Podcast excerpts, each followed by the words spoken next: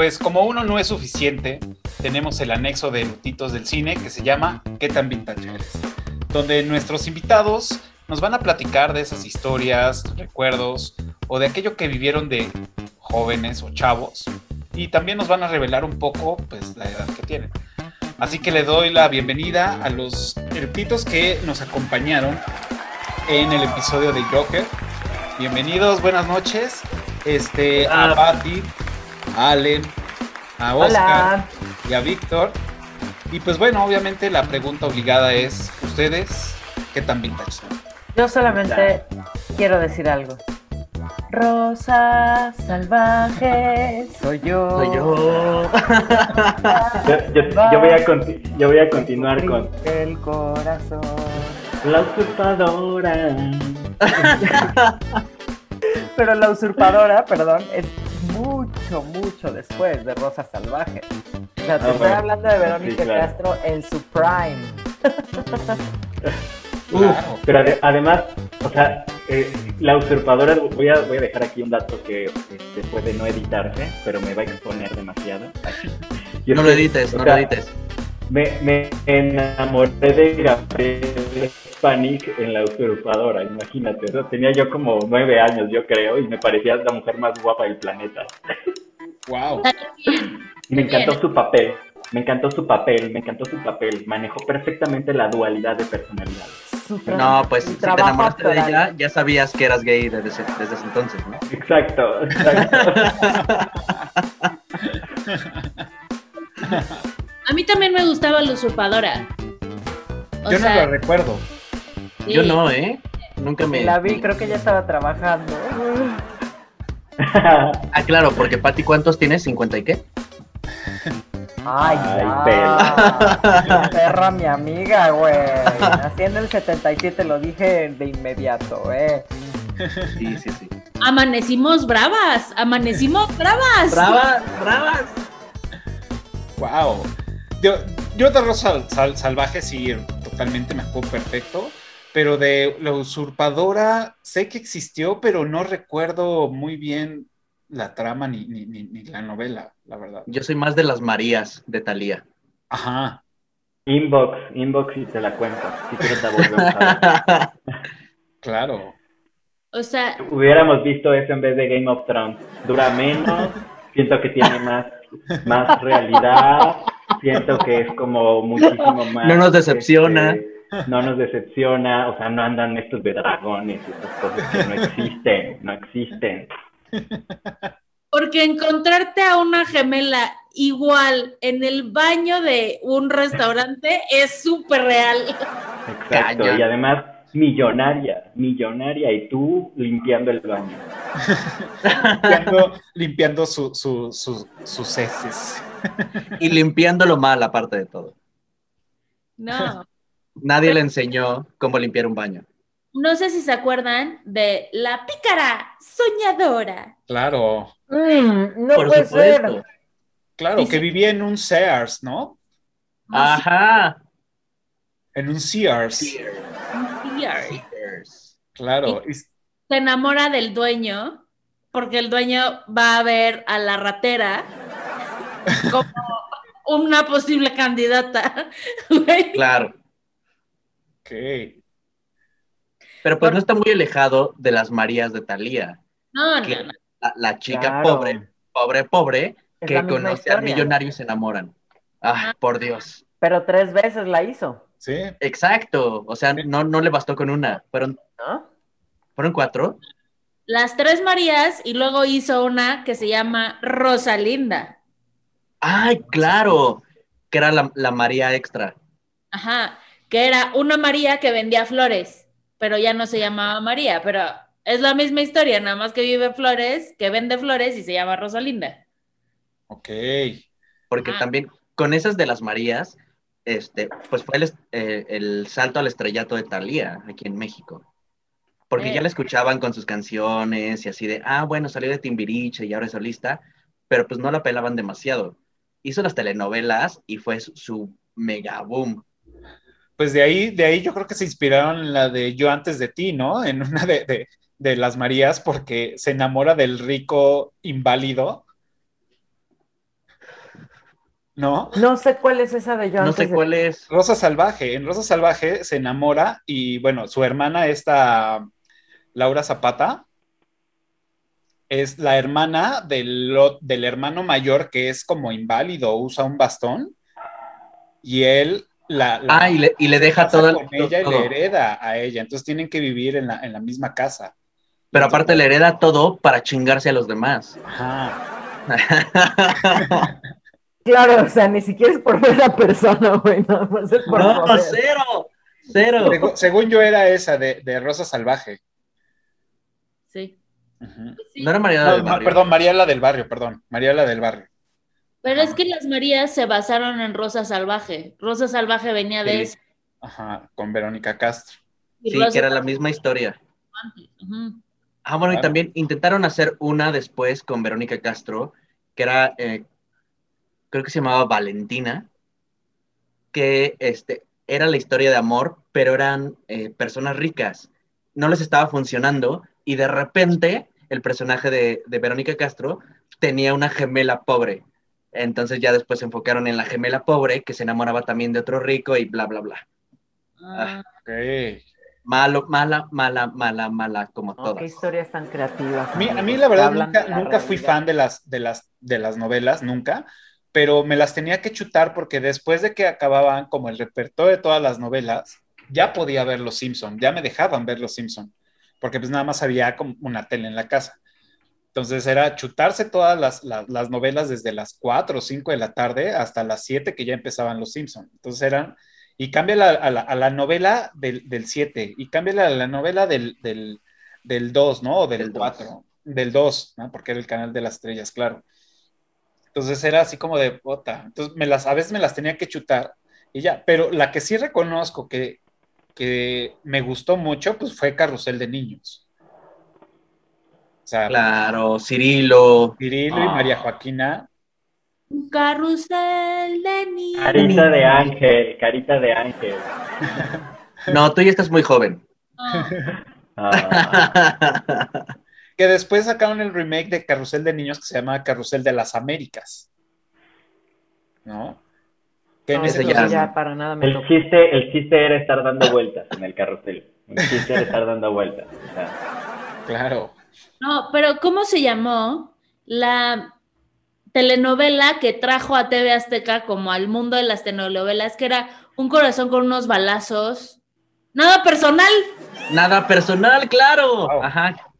Con esta, la que Escándalo. vetaron primero de, de Televisa, se fue a TV Azteca, Ujú. Y después la vetaron de TV Azteca y cambiaron la actriz en la misma telenovela. Además fue la telenovela para la que participó Armando Manzanero Ajá, con esta canción, con Entre tú y yo, que fue un escándalo porque siempre se había ubicado a Manzanero con Televisa y de pronto, ¿qué está haciendo el tema principal en TV Azteca? ¿De En TV? Azteca. Fue como cuando, como cuando también cambiaron a Daniela Luján por o a Belinda y a Daniela Luján en cómplices al rescate, por ejemplo. O sea, Como todos, a- Como como todos. todos recordamos, un se les fue, se les fue ahí la novela, se les fue, perdió la esencia, porque pues sacaron a Belinda, gran actriz. está Muy- muy completa ella. Muy completa. Muy completa, muy, Muy completa. completa. ella. Claro. Sí escuché de ella, pero nunca la vi. Wow. Digo, O sea- nos vamos a, a temas más viejos, Cuna de Lobos. ¿No? Ah, o sea, ya no me A tocó. mí no me tocó. Yo, yo quiero hablar de ella, pero no me tocó. Sí, es Yo la vi de niño porque mi bisabuela, que eh, nos cuidaba después de, de la escuela, porque mis dos papás trabajaban, la dice, veía y pues estábamos ahí. Se dice que mi bisabuela, que en paz descanse. Que en paz descanse.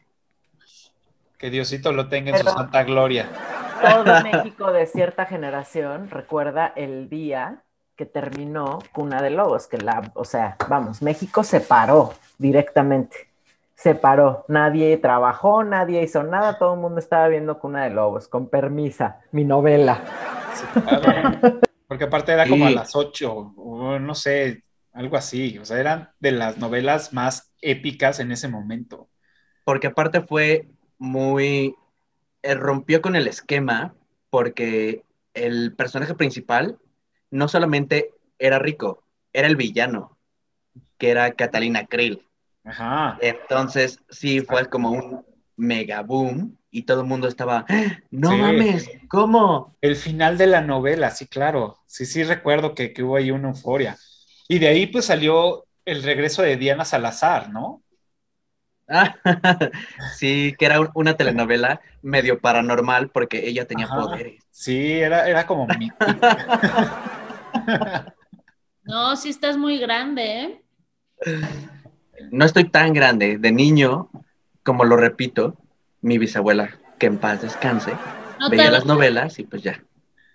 No, y, y yo fui criado por puras mujeres, entonces que le pegaban durísimo a la novela. No. A mí me tocó muchachitas. Uy, Claro, yo era, yo era... yo Todo un camino por andar. muchachitas, todo un camino Yo tenía un crush andar, con esta... descansar. Con esta Kay del Castillo en, en Muchachitas. No, sé por pero Kate del Castillo era de. Sí, era de Muchachitas. Sí. Porque hicieron otra que era como Soñadoras, Ajá. que era como un, un Pero refrito fue de muy Muchachitas. posterior, sí, un refirito total. Sí, Muchachitas era ella, bueno, era una, una, una rubia, digo, no sé los nombres, ¿no? Pero era una rubia, era, era Kate del Castillo, una como más este, apiñonada, que era como la más, ah, la más tranquilita, y otra chava que no recuerdo cuál era su nombre. Y ellas revolcándose en su tumba, obviamente, debe que describirlas. güey. Estaban Kate del Castillo y la güerita y Ah. la gordita y la de pelo Ah. chino. Que, que, que ahí en Muchachitas salió, bueno, no salió, pero empezó a agarrar más fama el, el diamante negro. Que la trama giraba de que él se quemaba, entonces, o sea, después de ser como ser el súper galán, ya salía con quemaduras y todo, entonces era como el villano de la, de la, de la novela. Muchachitas. ¿Qué tal? No, Todo- perdón, lo estoy confundiendo, era Alejandro Camacho. Alejandro Camacho. Sí, No porque. era, no era el es- diamante, sino. Sí, Alejandro porque Camacho. el diamante negro salió en Soñadoras. Exacto, soñador. Porque Alfredo Camacho incluso tenía en, la, en el opening de la serie, porque además hacían todo un videoclip con esta canción, ¿no? Y salía un porchecito de juguete. Y enfrente de él, la foto de Alejandro Camacho. así. Sí. No, y también Claro. me acuerdo de Soñadoras que salía esta Angélica Vale, que Vale. también fue un poco este, groundbreaking porque empezaron a tratar el tema de la bulimia en televisión Sí. nacional. Entonces fue así de, ah, mira, este problema existe. Esa ya no la vi. Pero a lo mejor Ay, se acuerdan de alcanzar una estrella Esa me tocó, esa me tocó, pero al final. con, Leon- con Leonardo Capetillo, ¿cómo se llama? Eduardo Capetillo, que era como el artista y, y esta morra era así como de, ah, ¿Es donde salía Ricky Martín? Con esta niña. Según yo ¿cómo sí. llama? Porque Ajá. eran como, como que hicieron Mm. un grupo como tipo Timbiriche y entonces habían como sus querebe- quereres entre ellos y todo. Y No creo que esa era década, ¿no? No, No. era alcanzar una estrella. Con Gui- Vivi Gaitán. Gui Ah. Gaitán iba a decir. Es que hubo alcanzar una estrella y alcanzar una estrella dos. Ah, claro. Porque uno no era suficiente. Ajá. Sí. Hubo, hubo la segunda temporada. que me acuerdo perfecto de un episodio, no sé por qué lo tengo grabado, que es todos se habían ido como de peda o algo así, pero por separados, y al día siguiente les tocaba grabar, y entonces todos eh, andaban ahí como un par afónicos que habían tenido sus que veres, y, eh, y es cuando les enseñan la magia del playback, ¿no? Entonces todos así de, güey, cantan súper bien, ¿no? Y, y ellos haciendo así playback, así se les iba la, la, la, la pues, no sé, la boca y, y un güey así de, nada, es que eso es playback y se arma un desmadre, algo así. Sí, también en, por ejemplo, en la de Soñadoras, aparte de tratar el tema de la bulimia, trataron el tema de drogadicción. Lo trataron súper mal, obviamente. Pero bueno, por lo menos estaba ahí, presente. Creo no que era este Diego Schwenning eh, y este, ay, este güey que se volvió cristiano. que antes estaba en un grupo. No me acuerdo, un güey súper mamado que estaba en un grupo como Cairo o algo así. Este, y que ellos se vuelven drogadictos, pero el, el tema es que las drogas destruyen, pero así totalmente, no hay Mm. salida, todo está súper mal. Oye, Oscarito, ¿no es este Cristian no sé qué que se volvió también de una secta o algo así? Confiésalo. Como de rebelde o... No, pero pues Rebelde creo que ya no, no nos tocó a ninguno. O sea, Sí. sabemos Sí, de la existencia, ¿no? Pero- sé de su existencia, Me tocó pero en la ahí- secundaria. yo ya tenía televisión en mi cuarto, entonces ya no ponía novelas. Eso dice. No, ya, de Muy que- superado así.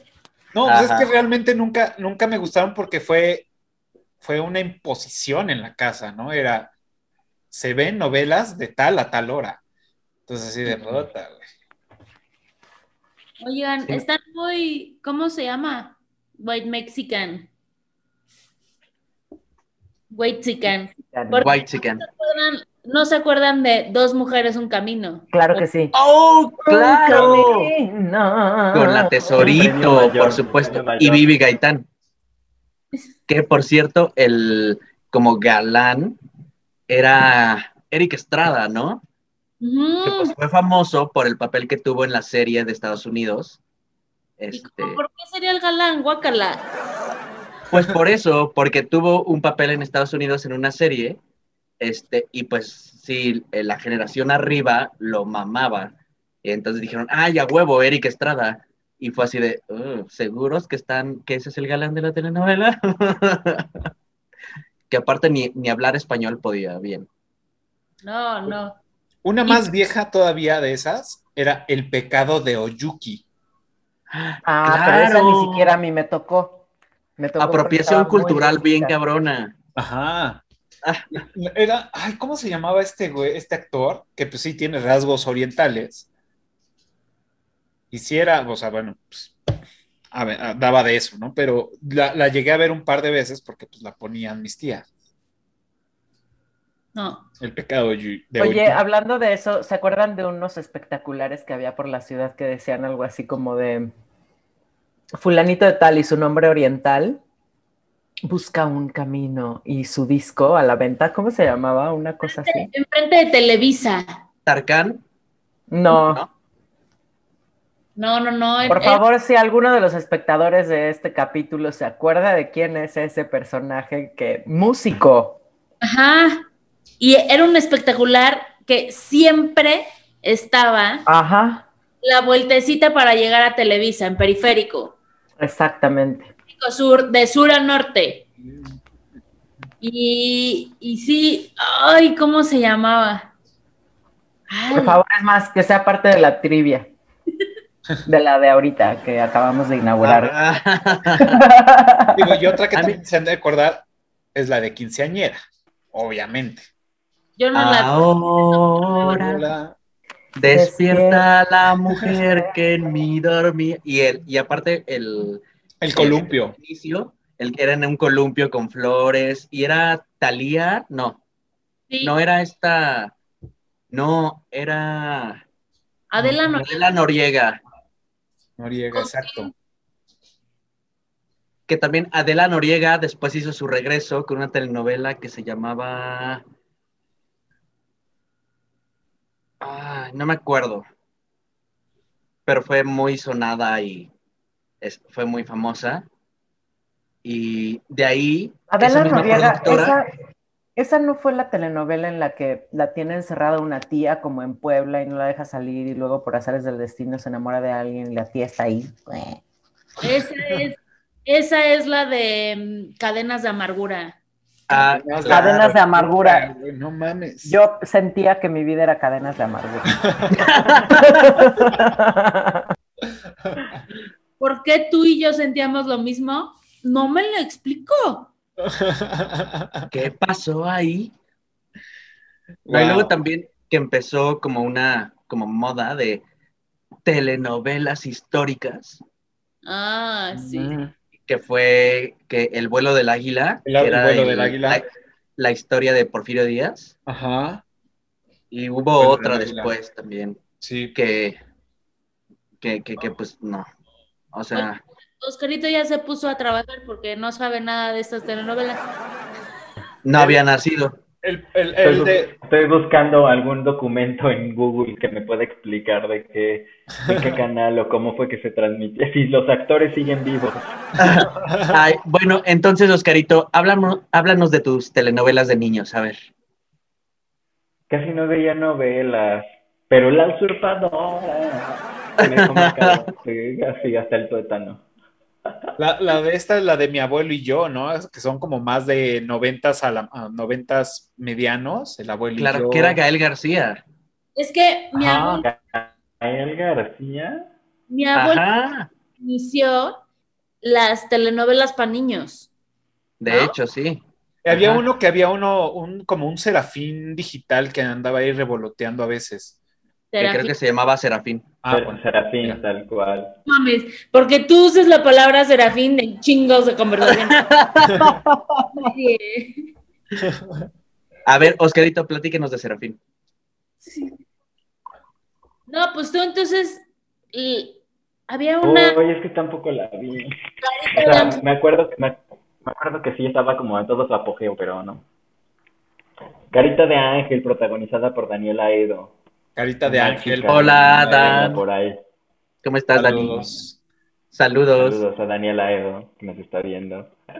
Eh, de hecho, vamos a, a- a mandar un, un mensaje y espérenme dos segundos. ¿A quién?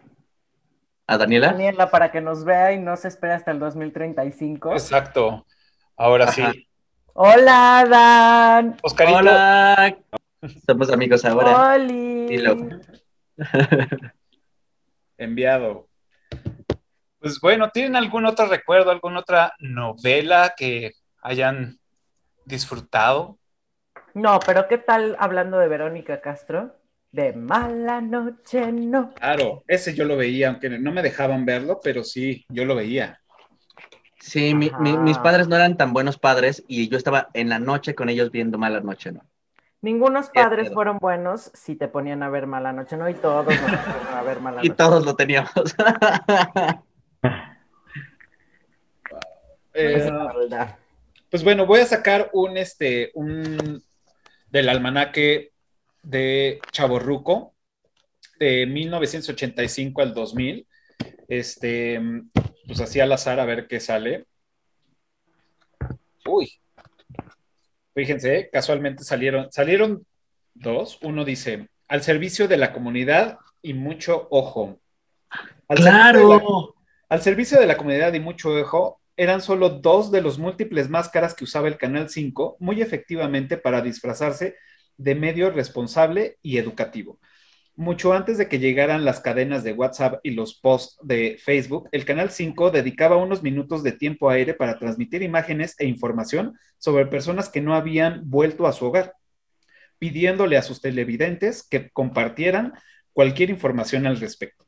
También decía que entre cortes comerciales y programas televisivos, a veces aparecía Chabelo, la Chilindrina, el Chavo del Ocho y hasta Don Ramón para decirte cómo negociar con un pederasta para que no te llevara a su hogar oscuro. Desafortunadamente nunca fue difundido una nota sobre cómo evitar el toque de Maciel. El verdadero servicio que, al, que el Canal 5 le brindó a la comunidad con estos spots era un par de minutos en los que podías correr al baño o a la cocina sin perderte tu programa favorito o de los comerciales de manteca. Güey, ¡Sí es cierto! tiene cosas tan malas como vamos a negociar con el pederasta. o- y Wow. no nos dijeron cómo evitar el a Maciel. El toque de Maciel, el toque de Maciel. ¡Ah, no! Pues bueno, Porque fue, fue su apogeo de Maciel, ¿eh? En esa época, no mamen. Está. ¡Qué pedo!